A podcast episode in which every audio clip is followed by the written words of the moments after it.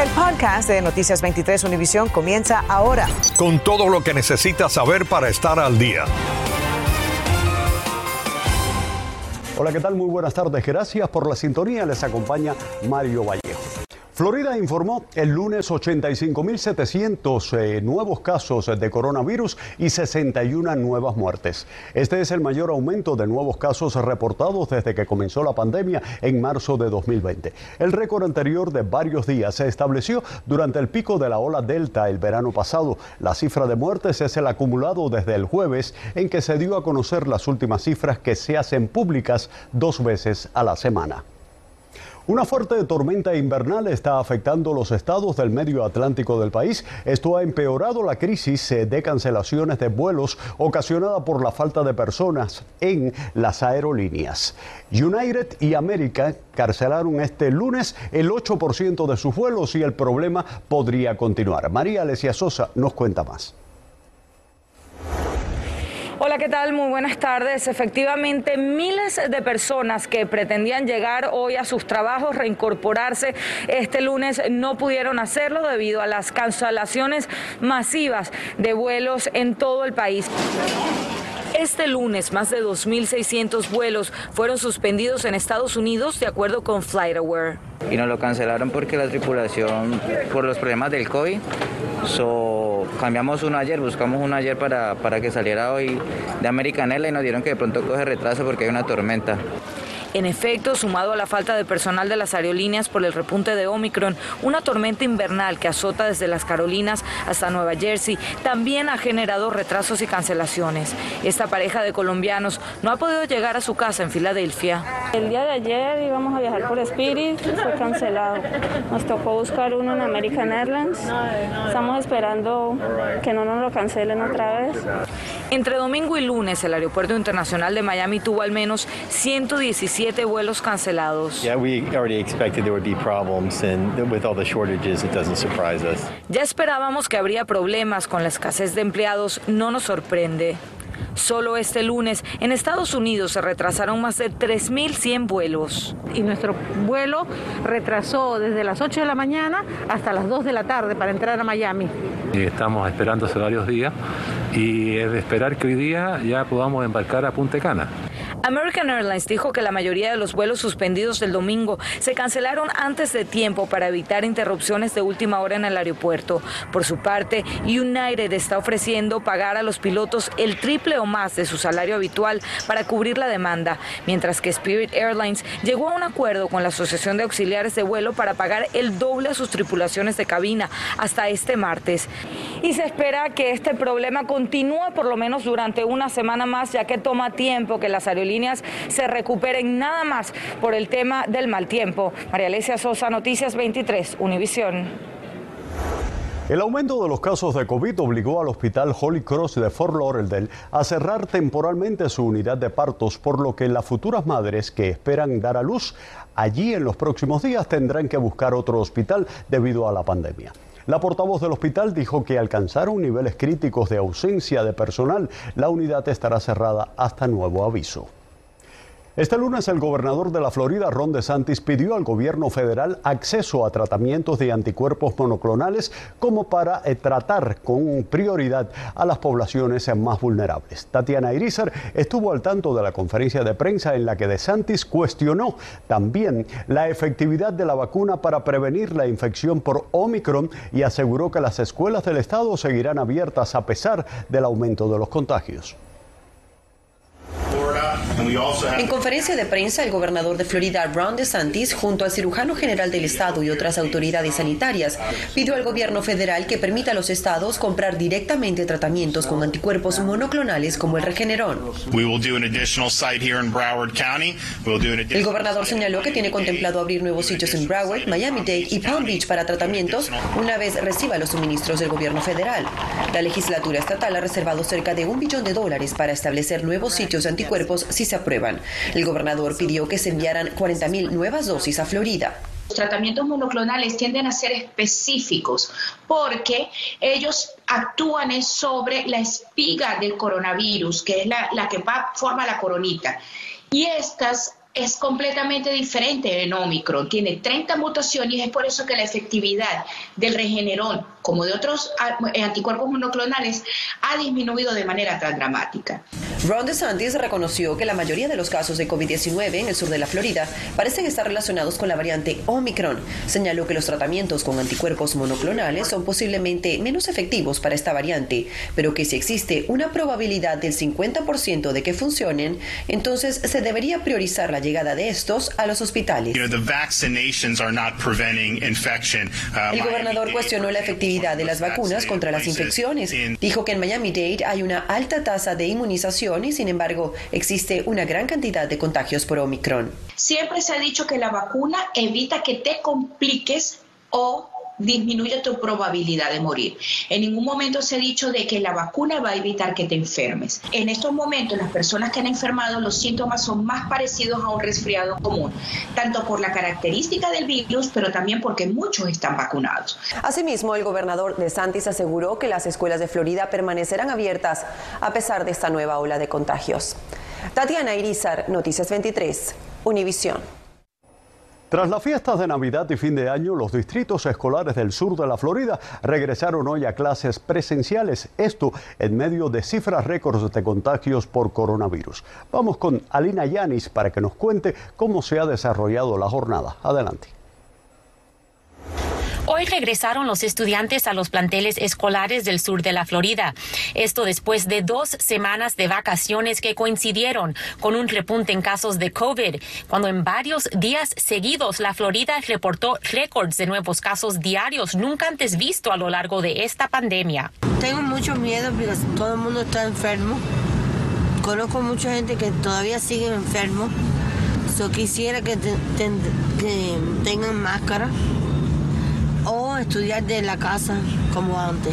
El superintendente escolar de Miami-Dade, Alberto Carvalho, repartió pruebas caseras a los empleados del condado tras haber anunciado nuevos protocolos para el regreso de hoy. Los estudiantes mantienen la opción de usar mascarilla, mientras que los maestros, personal y cualquier adulto que entre en una de las escuelas públicas del condado tendrá que usar mascarilla obligatoriamente. Es importante porque eso protege a nuestros niños y protege a nuestra fuerza laboral. En la penúltima semana del año pasado, el condado de Dade reportó más de 57 mil nuevos casos confirmados de COVID. Mientras que a algunos padres les gustaría ver un mandato de mascarillas para los estudiantes, el gobernador Ron DeSantis aprobó una ley que le impide al superintendente imponer mandato de mascarilla a los estudiantes. Me gustaría que realmente también eh, pudiera pasar también a los estudiantes, que usaran sus mascarillas obligatoriamente para cuidarnos un poco más, sobre todo por el repunte que hay de esto, que es la transmisión es mucho más rápida. Y mientras que los estudiantes tienen la opción o no de usar las mascarillas, los periodos de aislamiento y cuarentena se mantienen iguales que antes. Eh, las escuelas públicas de Miami-Dade mandaron a decir en un comunicado que cualquier empleado que presentó prueba positiva de COVID antes del 29 de diciembre, pero ya no tiene síntomas o síntomas que se están resolviendo, por ejemplo, 24 horas sin fiebre, sin el uso de medicamento de bajar fiebres, puede regresar a trabajar hoy. Les informó Alina Yanis, Noticias 23, Univisión. Por su parte, las escuelas católicas que pertenecen a la Arquidiócesis de Miami restablecieron temporalmente el mandato de uso de mascarillas a todos sus empleados y estudiantes mayores de dos años, independientemente del estado de vacunación o solicitud de los padres para renunciar al requisito. Las escuelas católicas reiniciaron sus clases hoy lunes 3 de enero. El mandato se mantiene por el momento hasta el viernes 21 de este mes.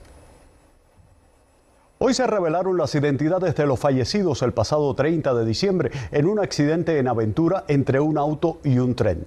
Mar Charlis, de 68 años, y Veronique Charlis, de 58. Ambas víctimas eran hermanos. El reporte revela además que el conductor había recogido a su hermana en North Miami para llevarla a su trabajo ubicado en Hallandale Beach cuando su automóvil quedó atrapado en la vía del tren.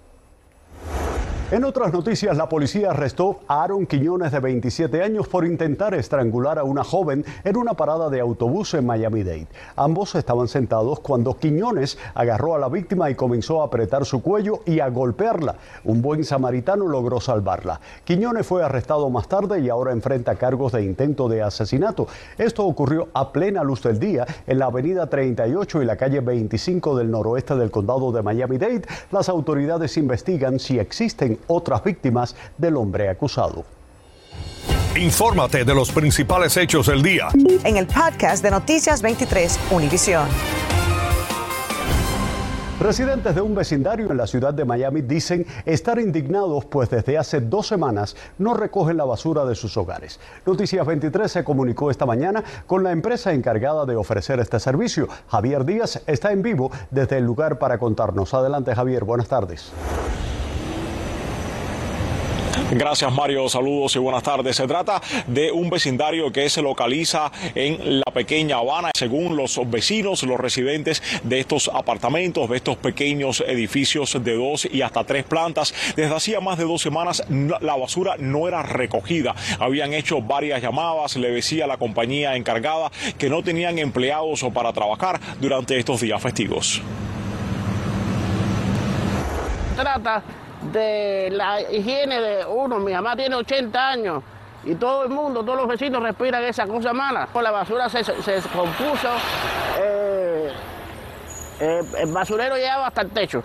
Yo pensaba que yo tenía los genitales de una persona encima de mi nariz de todo lo que yo podía oler de ese basurero comunicó desde las primeras horas de esta mañana con la compañía privada West Connection encargada de recoger esta basura y hasta el momento estamos esperando que contesten nuestras llamadas o nuestro correo electrónico. Por lo tanto, los vecinos también están preocupados, pues esta otra basura que se encuentra aquí dicen que el condado y la ciudad de Miami son los encargados de recogerla. Normalmente eh, esto se mantiene así durante mucho tiempo, incluso las personas de manera ilegal siguen aumentando la loma de basura.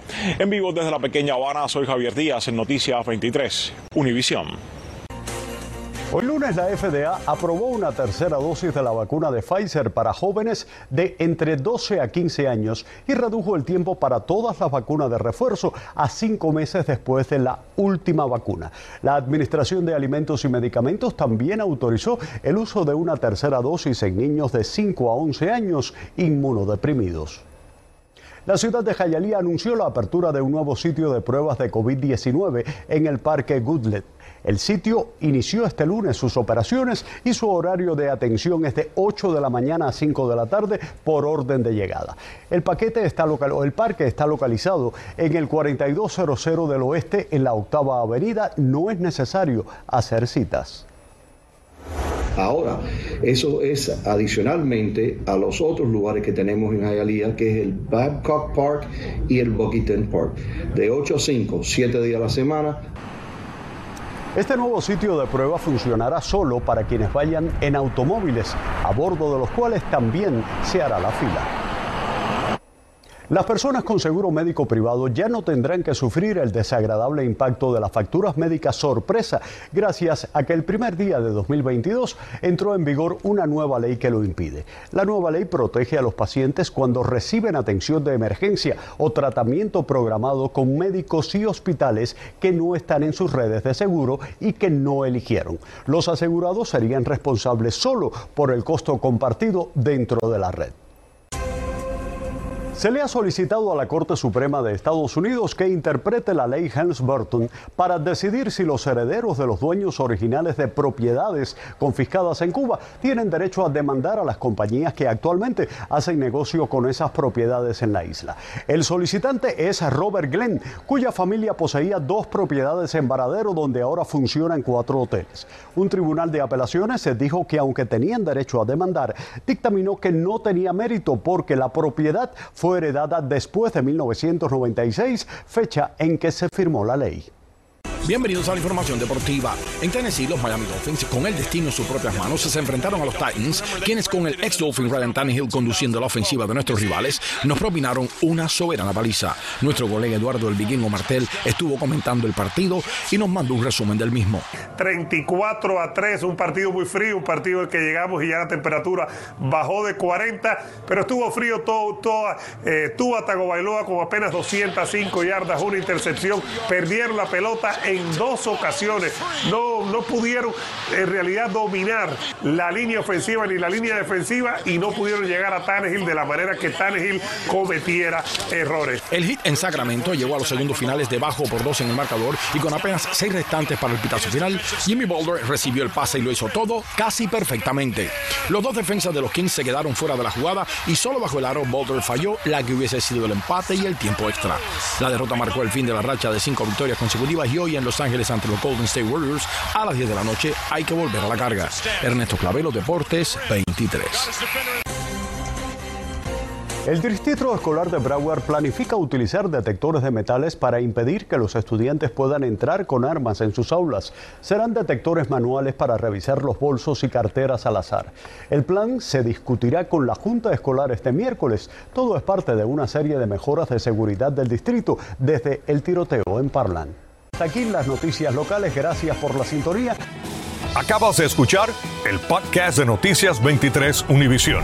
Puedes descubrir lo mejor de los podcasts de Univisión en la aplicación de Euforia o en univision.com diagonal podcasts.